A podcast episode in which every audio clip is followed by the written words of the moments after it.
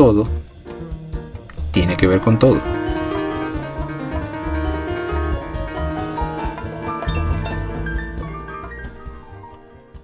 Hoy te quería hablar de los estereotipos.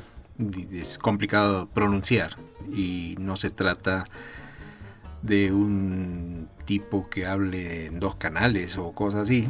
Sí, porque si buscas la definición de la palabra estereotipo, esto tiene que ver, viene del griego y traducido significa molde sólido, que tampoco quiere decir cara dura, por ejemplo, no, está relacionado.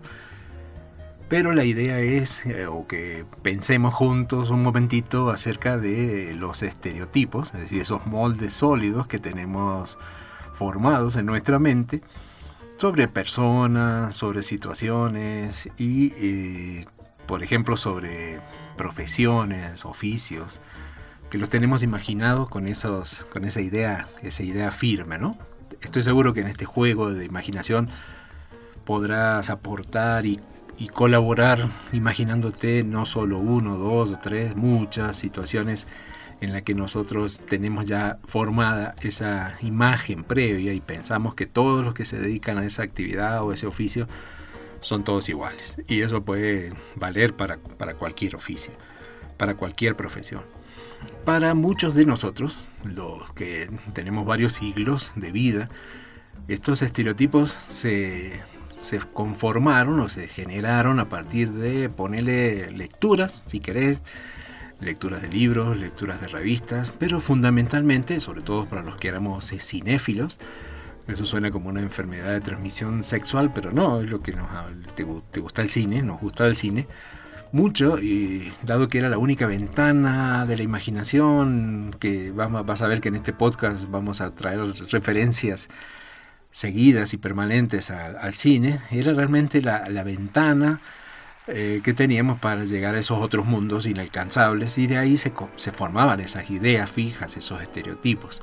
Hoy tal vez es más difícil porque está mucho más diluido con el, con el tema de las redes sociales, las 24 horas de acceso a la televisión, al cine, películas. Eh, es más difícil, pero cuando vos tenés muy poquita chance, cuando una sola vez por semana ves una película, te, como que te impactaba mucho más, ¿no? Entonces, bueno, en ese sentido te quería, quería recordar un par de ejemplos, algunos ejemplos de cómo las ciertas profesiones se hacían, este, uno se las imaginaba siempre de la misma manera. Y como uno es hombre, del recuerdo que te quedaba, obviamente eran de las, de las mujeres, ¿no? Entonces, eh, eh, y la asociación, eh, las mujeres eran atractivas, sexys, uno no se acordaba de las mujeres malas, brujas, eso cuando sos chiquito te acordabas de las brujas, pero cuando sos grande, el, recuerdo te queda de las que eran muy atractivas. Y estas mujeres atractivas pasaban en cualquier oficio, en cualquier profesión. Entonces, eh, un juego, por ejemplo, que te quería proponer era eh, recordar imágenes así de científicas, eh, sexys, atractivas, bonitas, justamente trabajando en una cuestión que tuviera que ver con la ciencia. Puede que en la realidad no sea exactamente así, pero es que el cine no es así, aunque el, cine te, te, inventa mundos que no necesariamente son los que a uno le toca vivir en el día a día. Seguramente una investigadora científica real será una persona que podrá ser atractiva, eh, todas las mujeres son atractivas, todos los seres humanos son atractivos, podemos llegar a serlo, eh, pero que no muestra sus atractivos mientras trabaja, porque está más preocupada en no contaminarse, en no contaminar una muestra, eh, no se va a preocupar por tener el pelo sobre su frente cayendo con una cabellera sedosa como si fuera una publicidad de shampoo, sino que lo va a tener este, oculto, eh, seguramente debajo de algún, de algún gorro, va a usar un calzado cómodo para no, no va a estar de tacos caminando en un laboratorio y sobre todo este, va a trabajar con cosas que son o que huelen mal, o que son corrosivas, que son peligrosas, que son tóxicas y por lo tanto va a usar guantes, va a usar eh, gafas de seguridad, gorros como te decía, o sea que lo sumo va a estar mostrando por ahí alguna sexy ceja a lo sumo, pero va a estar laborando eh, envuelta en, en, medios de protección y eso está haciendo ciencia o haciendo cálculos, haciendo... Esa sería seguramente una científica real, pero el En el cine no se los mostraban así. En el cine, cuando te querían meter una científica atractiva, tenía sus cosas, ¿no? Entonces, por ejemplo, te traje dos películas para recordar, o por si tienen la chance de volver a verlas. Una que se llamaba, por lo menos en español le decían La aventura increíble, que estaba basada en un cuento de Asimov eh, del año 1966 y donde trabajaba Raquel Welch, que era como la sex symbol de aquellas diosas de, de aquella época, ¿no? No sé si te acuerdas de la película, pero es aquella en la que unos científicos e, es para hablar en otro podcast sobre qué tan real o qué tanto se hizo realidad esa cosa de ciencia ficción que en la mente de Asimov se le valía.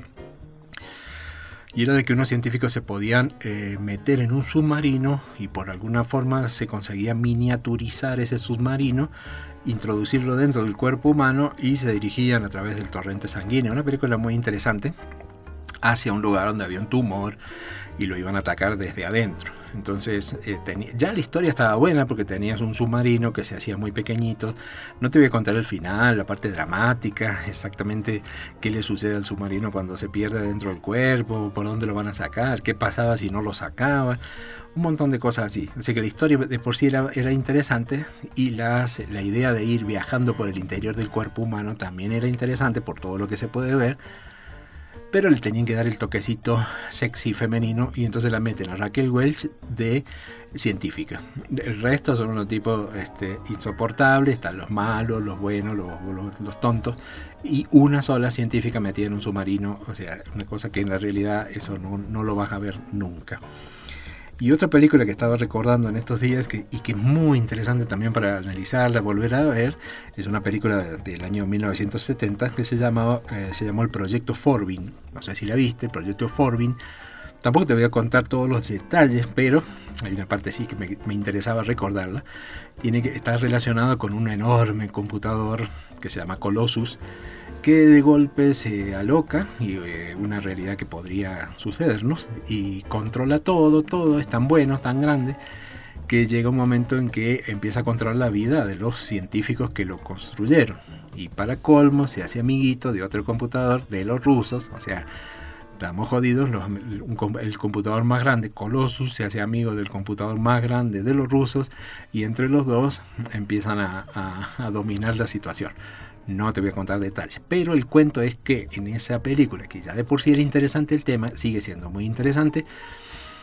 Eh, en el momento que él toma eh, posesión y empieza a controlar la vida de los demás, despide, necesita verlos, entre comillas. Entonces, para verlos, eh, obliga a que instalen cámaras, que él puede tomar las imágenes de lo que van haciendo todo el, todo el mundo en todo momento. Así que ahí tenés un ejemplo de un, de un Big Brother, eh, eh, de que te están observando, te están controlando. En este momento a lo mejor tu, tu, celular te está mirando, te están controlando, alguien te controla. O sea, no es tan alejada la cuestión de la realidad. Pero en esa película, eh, el, que tiene un desenlace interesante, bacano, todo muy lindo, pero por supuesto los estereotipos hacen que hay un científico, que es el, el muchachito de la película, como le decíamos nosotros, el que va a resolver todos los problemas, el que se le va a para, para salir de ese momento crucial y salvar a la humanidad, como pasan siempre los muchachitos que eh, es un científico eh, apuesto y que, ¿qué te imaginas? Por ahí anda una científica como en estado interesante, en edad de merecer, y al tipo se le ocurre que la única forma de, poder hablar a espaldas del computador y de, de, tramar algo sin que él se entere porque está controlando todo, es que ella se haga pasar por su pareja, por su novia. O sea, ya, ya la cosa no te convence. Y la convencen, tampoco es fácil, al computador para decirle que las parejas le tienen que explicar que necesitan su momento de privacidad. O el tipo no tiene ningún otro interés más que salvar a la humanidad, entonces le dice a la científica, eh, ¿qué tal si hacemos de cuenta que somos pareja? Lo cual implica para ella y para él también que para que el computador les crea se tienen que empelotar para que vean que no llevan nada oculto y le piden que el único lugar, o sea, podría haber dicho, nosotros déjame en el baño por lo menos para tener privacidad, no, déjame en el cuarto donde hay una cama bacana, ahí no me pongas cámara porque nosotros necesitamos privacidad. Entonces él no tiene ningún interés, ella tampoco, ella colabora con la humanidad, pero la cuestión es que están los dos en pelota en la cama y con eso logran salvar a la humanidad. No con, no con eso, me refiero que estando en la cama en pelota es la única forma en que el computador no los va a seguir. Así que el juego imaginario es, si, si vos me estás escuchando y trabajas en algún, en algún laboratorio de investigación o donde sea que trabajes, imagínate entonces si la película la hubieran hecho en tu lugar de trabajo, uno tan llevado, seguro que te tocaba contarle los secretos a, un gordo pelado que tenías ahí cerca y, no a la científica más atractiva de todas las que tenías a tu lado. Eh, todo era por salvar, acuérdate que todo se hace por salvar a la humanidad. Eso por un lado, ¿no? Lo de las científicas. Otro, otro, hay dos o tres profesiones que se prestan mucho para este tipo de, estereotipos que yo te estoy mencionando. Eh, por ejemplo, otro renglón en el que te quería contar mi, mi, opinión es acerca de las enfermeras. ¿Qué opinas del cuento? Las enfermeras. Uno las relaciona sobre todo si tenés la chance de... No te digo que vayas ni que entres, pero por ahí te toca, que vas caminando por la calle y de sorpresa te encuentras con una tienda erótica, o sea, con la, vitrina de la vidriera de una tienda erótica, donde venden juguetes sexuales. Y venden eh, dentro de los juguetes sexuales, seguro que te van a poner imágenes, una puerta, un afiche de mm, vestimentas. Eh, eh, en las cuales se ahorra bastante tela, pero que aparentemente sirven para provocar oscuros este, pensamientos entre los usuarios uno de esos seguro que te va a aparecer ahí es el, disfraz de enfermera. Porque es como, como sexy, ¿no? Entonces uno, se eh, durante mucho tiempo se imaginó el estereotipo de la enfermera eh, con esa imagen, con ese, con ese largo de falda, con esas medias blancas y con ese escote eh, que a duras penas esos pobres botones lograban sostener. Sin embargo, el choque con la realidad suele ser bastante duro, porque suele ser que si te vas a chocar duro es porque vas a terminar en el hospital, terminas en un sanatorio, y si te toca estar hospitalizado, te vas a encontrar con la, realidad frente a frente. Frente a frente cuando venga una enfermera de verdad y te va a venir a poner o a sacar cosas que a vos no te interesan. desde sangre orina y, te van a meter y sacar cosas por los lados que vos no querías compartir con nadie y no te van a preguntar. Pero entonces la idea aquí es que no es malo chocarse con ese estereotipo, porque de última, Vos lo que quieres es, si estás en ese sitio, no estás en un hotel, no estás en un spa, no estás disfrutando la vida y fumándote un puro, sino que estás porque te duele algo, porque tenés una enfermedad. Entonces en ese momento seguramente, primero que no estás para que te pongan una enfermera sexy, porque ni te vas a dar cuenta. Y segundo, porque si te sentís mal de salud, vos lo que querés es curarte, no importa el aspecto que tenga de la que está del otro lado. Inclusive algo, algo interesante, no sé si has tenido experiencia, pero en mi caso lo, he visto a nivel familiar, es que normalmente se tiene un recuerdo agradable de las enfermeras que han sido las, las peores, las más malas, las que a las 5 de la mañana abren la puerta con el pie, no con la mano, con el pie, y sacan la sábana y entonces el, paciente está todo dolorido, lo acaban de operar, tiene 800 puntos y lo agarran, lo dan vuelta, lo cambian, le quitan la sábana y encima si se queja lo, lo retan, lo regañan. Eh, esas que son así bravas y enojadas, a la larga eh, vos descubrís que, tienen un espíritu increíble y realmente la, función que hacen es, increíble, siempre ha sido así para la humanidad y a quién le importa eso de, la, de, que sea sexy en ese espacio, o sea que es un choque entre el, entre el estereotipo y la realidad, es, es, es bastante duro, ¿no? Y eh, saltando a otro estereotipo, a otra profesión, donde podemos encontrar este tipo de analogías, donde la, una cosa es cuando te lo imaginas en una situación por fuera de la realidad y otra cosa es cuando te toca dentro de la realidad, se me ocurría poner en el listado a las azafatas. Ahora es muy común, ahora viajamos todos en avión pero en los inicios, cuando no todo el mundo podía acceder a los aviones, el estereotipo de una azafata era absolutamente más próximo al de una modelo. Supongo que para, elegirlas como azafatas se les eh, exigía ese tipo de cosas. El, aspecto, la forma de caminar. Entonces realmente se las elegía más como modelos porque iban a servir eh, como una cara, la cara bonita y amable de la compañía aérea. Entonces uno en algún momento se imaginaba, sobre todo cuando no podía, cuando vos no tenías la chance de subirte un avión, e, eso era como un sueño, ¿no? El día que llegaras a un avión y te ibas a imaginar que tenías una zafata toda, toda sonriente y eh, vos te hacías la idea de que eh, cuando te sentaras en ese asiento te ibas a sentir como un sultán porque iba a ser como un harén que te venía a atender, siempre, son, siempre son, sonrientes y vos te pensabas que ibas a estar así, que, era por vos, que te querían tanto, que te, que te, traían comida, que te preguntaban si querías, qué querías comer, qué querías beber, y fundamentalmente siempre, no, sola, no solamente elegantes y bellas, como las hay, hay muchas, sino con un espíritu siempre amable y siempre atentas.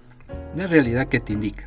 La, real, la realidad te indica que son mujeres que normalmente eh, dejan traslucir, por más que se acomodan un poquito el, aspecto cada vez que nosotros subimos al avión o cada vez que nos bajamos del avión, en realidad en el fondo son mujeres que están hartas de pararse a hacer siempre lo mismo, de aguantar gente como nosotros, están paradas eso de la seña, diciendo cuánta, cuánta salida de emergencia tiene el avión, que cómo se pone el cinturón de seguridad, cómo se lo quita, que en caso de despresurización se van a caer unas máscaras que te la tienen que poner primero vos, después los acompañantes, harta de decir siempre lo mismo, la misma seña, aguantarse siempre a lo mismo baboso y que, mm, que, que si querés pasta o pollos y todo lo demás.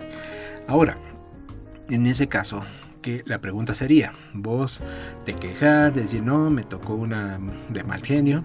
También, por supuesto, esto no es privativo de las mujeres. Hay lo que se llaman, no, se les dice azafatos, pero se le dicen auxiliar de bordo. Y eh, que también, también tienen que estar elegantes, también, también cumplen normal e, ese, ese, con ese estereotipo.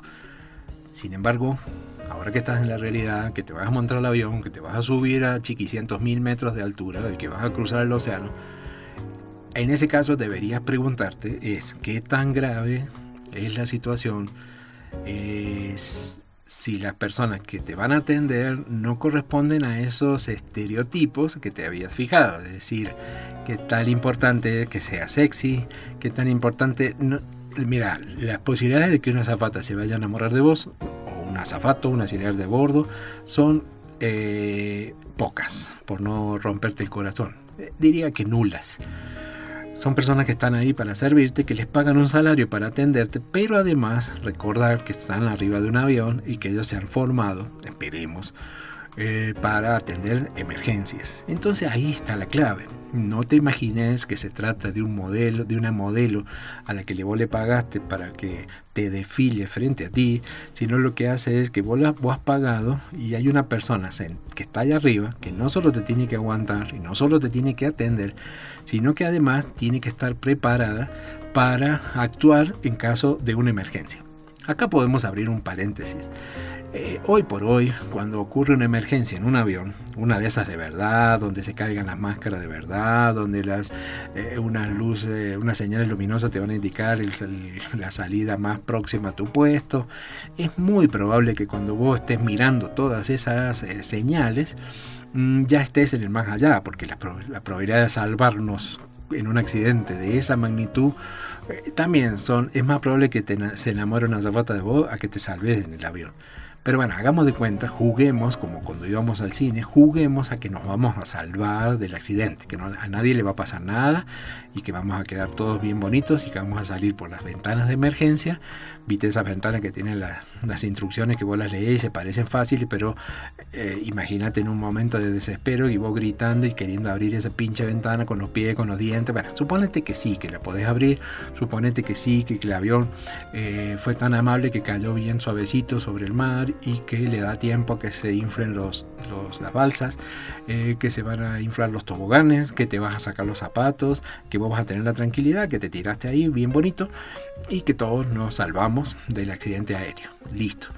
Ahora es donde eh, para poder llegar a ese punto tuviste que tener la ayuda de una zafata. Entonces, yo lo que te propongo es que cuando te subas al avión y, y mires las azafatas y los auxiliares de bordo, anda haciendo idea de cuál elegirías o cuál te da más tranquilidad, no a la hora de atenderte o de mimarte, porque no se trata de un spa, sino quién te deja más tranquilo de cara a un accidente. Entonces, ahí puede ser que ese estereotipo de la zafata sexy, de minifalda, lo cambies por otra cosa.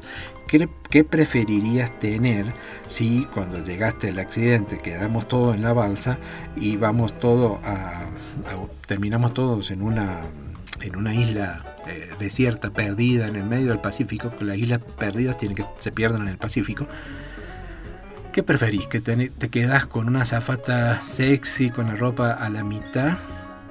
Pero resulta que la isla está llena de caníbales con hambre de comer eh, carne blanca, cansado de comer coco todos los días y pollo y dependes de una zafata para que los agarre a golpes y negocie con ellos, hable el lenguaje nativo.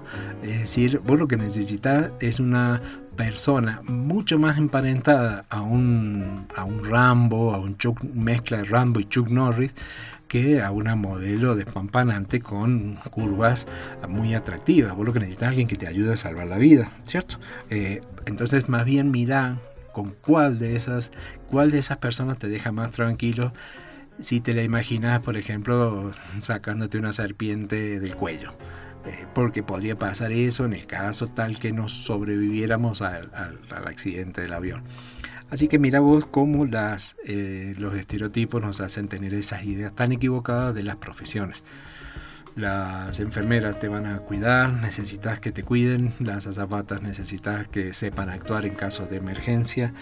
Y el resto, bueno, tratemos de ser amables todos, ¿cierto? Porque todo lo demás es mentira, es, es, una mentira que vos estás pagando por un ratito. Y el cine tenía culpa de todas esas ideas tan cochinas que te vienen, que te vienen a la mente. Y por último, mira, saltando de temas en temas, estaba pensando, estábamos hablando de comportarse como modelo y de las em, azafatas, de las enfermeras, de las científicas.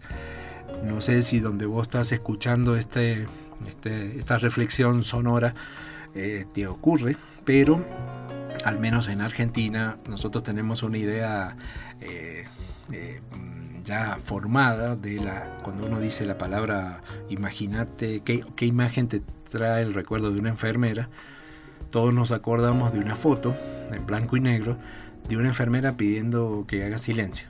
Es, es, es como eso sí es una, una imagen icónica que asociamos a cualquier hospital, en cualquier centro de salud. Una foto en blanco y negro de una enfermera que está con el dedo pidiendo silencio. Mm, analizando un poquito eso que ha estado al lado nuestro durante tantos años, encontrábamos que, mira qué coincidencia, es que la eh, foto corresponde justamente a una modelo, porque realmente es una, eh, es una imagen muy muy bonita, la foto es muy bonita, y es una, una enfermera, que es una, perdón, una modelo que se llamó Muriel Mercedes Wabney, eh, y parece ser que la foto es del año 1953. Es una foto muy bonita y es una imagen que, paradójicamente, eh, dice más que mil palabras, porque dice la palabra silencio. Y estaba pensando que, qué fuerte que es esa imagen, si la volvés a mirar, buscarla en internet, porque como con una, un gesto tan simple podés dar a entender un, un concepto tan, tan, tan fuerte como es, cállate, o sea, hace silencio. ¿Por qué? Porque estás en un hospital. Y entonces uno recuerda aquella frase de que el silencio es salud. Entonces, claro, tenía sentido, no hagas, no hagas ruido, habla, habla en voz baja porque hay pacientes que están ahí este, pasándola mal y la enfermera te pide de forma amable, delicada, no como la que patea las puertas, pero sí de una forma bonita, por favor, hace silencio porque a la gente le molesta. Y si el silencio es salud, yo me quedé pensando, si esta imagen no la deberíamos replicar y tenerla eh, a mano todo el día, en todas las casas, en todas las ciudades, y pedirle a todos que hagan silencio, porque realmente el silencio es salud. Y para escuchar las cosas que escuchamos y para decir las cosas que decimos, a veces es mejor quedarnos callados. Por ejemplo, por haber reflexionado todo eso, me voy a tener que quedar callado. Porque, porque al final de cuentas, todo tiene que ver con todo.